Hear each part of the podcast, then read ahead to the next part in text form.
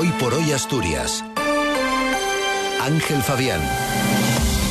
Buenos días, es viernes, es 23 de febrero. El Principado prepara un plan de choque tras el acuerdo que pone fin a la huelga de las ITV con 33.000 revisiones pendientes.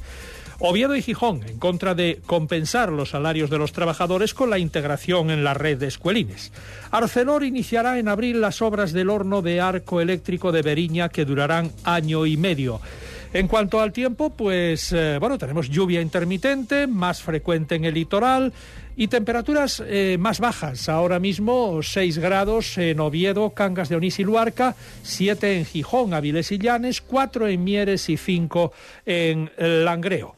En cuanto a la predicción, pues eh, nos dice que tendremos precipitaciones débiles y moderadas, localmente fuertes y persistentes en el litoral occidental, donde también pueden ir acompañadas de tormentas ocasionales. Cota de nieve en torno a 700-900 metros, temperaturas en descenso notable en las máximas, heladas débiles en zonas altas de la cordillera, vientos del oeste, flojos a moderados en el interior y moderados con intervalos fuertes en el litoral, rachas muy fuertes de componente oeste en el litoral y zonas altas de la cordillera.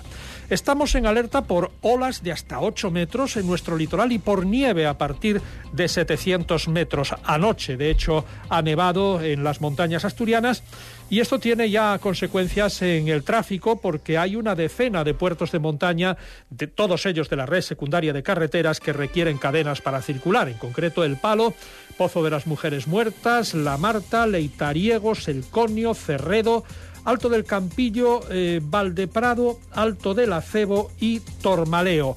Eh, bueno, en Aucalsa nos acaban de decir que ha nevado anoche en la zona de la autopista del Huerna, pero que se circula en este momento con absoluta normalidad. Mañana tendremos una jornada muy parecida en lo que al tiempo se refiere, incluidas las alertas por nieve y fuerte oleaje. El domingo mejorará un poco, aunque también lloverá, pero con temperaturas menos bajas. Será una mejoría muy breve porque al final del día volverá a bajar la cota de nieve y será el preludio de una semana bastante invernal. Martín Valle nos acompaña en la técnica. Estoy buscando unos neumáticos casual, con un look de entretiempo y tal, para la playa, la nieve, la lluvia, vamos, para todo el año. Si lo que quieres es algo que agarre con todo, los neumáticos cuatro estaciones son tendencia. Aprovecha el 2x1 de Peugeot Service con las mejores marcas y triunfa en cualquier pasarela, esto carretera. Condiciones en peugeot.es. Red de servicios oficiales Peugeot de Asturias. Son las 7 menos 7 minutos de la mañana. Los trabajadores de las ITV ratificaron ayer el acuerdo para poner fin a la huelga. Los eh, cuatro meses de conflicto han provocado un atasco de 33.000 ciudadanos aguardando una inspección. El Principado prepara un plan de choque para restablecer la normalidad y evitar que los conductores circulen sin pasar la ITV. El consejero portavoz del Gobierno, Guillermo Peláez, dice que cuentan con los trabajadores para restablecer el servicio y poner en marcha un plan de choque del que no se han dado detalles. Además, vamos a incluir un plan de choque que permitirá recuperar el funcionamiento normal del servicio de, de reparaciones de la ITV y además, junto con este restablecimiento de la confianza con los trabajadores y trabajadoras y con los compromisos contenidos en el acuerdo, permitirá también mejorar las prestaciones del servicio.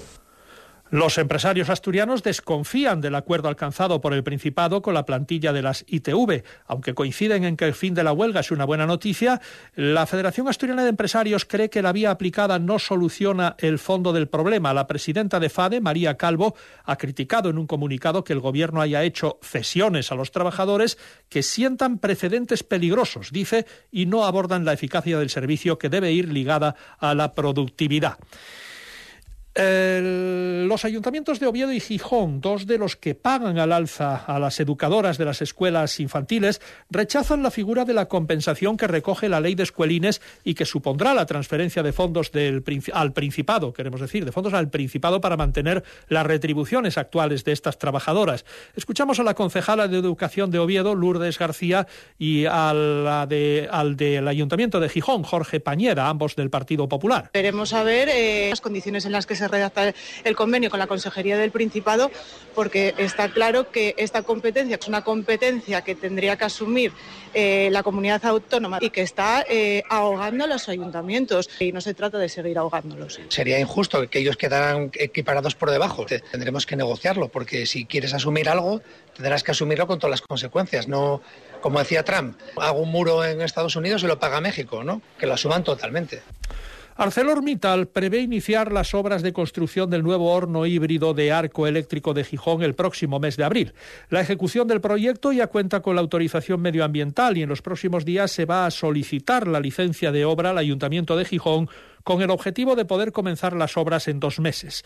Mientras tanto, continúan las conversaciones con el Gobierno central para buscar un escenario favorable de costes energéticos, como señala el director de comunicación de la compañía, Alberto Carrero de Roa. La ejecución del proyecto de construcción de la acería eléctrica en Gijón sigue adelante.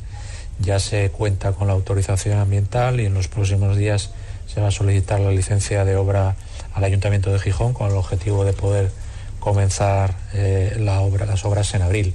Mientras tanto, seguimos trabajando conjuntamente con el Gobierno de España para tratar de asegurar un escenario de costes energéticos que permita que la futura inversión de la planta del DRI sea viable la Policía Nacional conmemoró ayer en Oviedo el Día Internacional de la Mujer. Esta celebración llega en el año del bicentenario del cuerpo y cuando se cumplen 45 años de la incorporación de las primeras agentes. Desde entonces, su presencia ha ido en aumento y suponen a día de hoy en torno a un 20% del total de los agentes.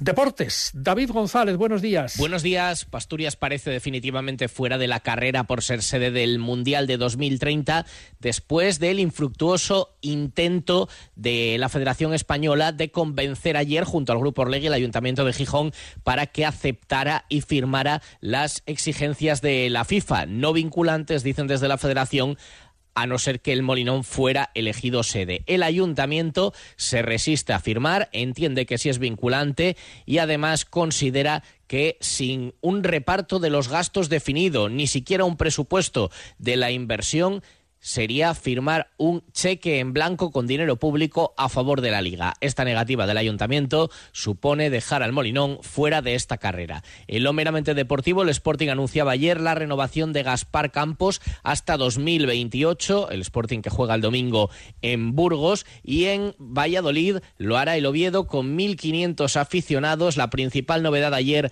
fue la presencia de Alex Millán en el entrenamiento, vuelve tras siete meses de lesión, y también Colombato, que será titular después de cumplir sanción. Están escuchando hoy por hoy las noticias de Asturias en la SER. Faltan dos minutos para las siete de la mañana.